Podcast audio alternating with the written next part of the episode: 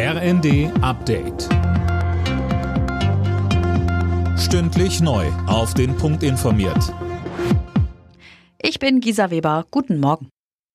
Die USA haben mehrere Luftschläge in Syrien und dem Irak durchgeführt. Das bestätigten US-Behörden. Demnach seien 85 Ziele getroffen worden. Hintergrund ist ein Drohnenangriff in Jordanien, bei dem drei US-Soldaten getötet wurden.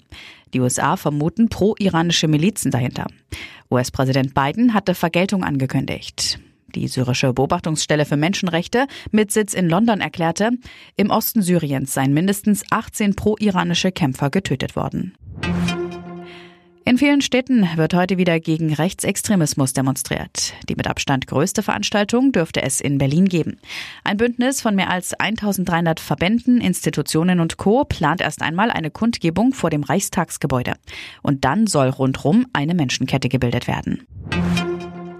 Wie gesund ist Deutschland? Das will Gesundheitsminister Lauterbach herausfinden.